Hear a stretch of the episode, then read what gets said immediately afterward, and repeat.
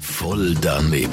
Voll daneben. Voll daneben. Voll daneben. Voll daneben. Garantiert voll doofe Antworten bei Energy Mein Morgen. Präsentiert von der TH Willi AG in Schlieren. Voll richtig. Mit dem brandneuen Ford Focus. Jetzt zum Probefahren. Ja, außer im Voll daneben. Dort ist natürlich noch nie eine Frau im Bundesrat gewesen. Was haltest du davon, dass noch nie eine Frau im Bundesrat war? Ja, ich finde, es wäre mal Zeit heutzutage, dass einmal auch mal eine Frau im Bundesrat gewählt wird. Ja. Aber jetzt habe ich den Vater verloren. Was haltest du davon, dass noch nie eine Frau im Bundesrat war bei uns in der Schweiz? Äh, das stimmt ja gar nicht. Wie meinst Also es hat ja eine Frau im Bundesrat. du? Wer denn?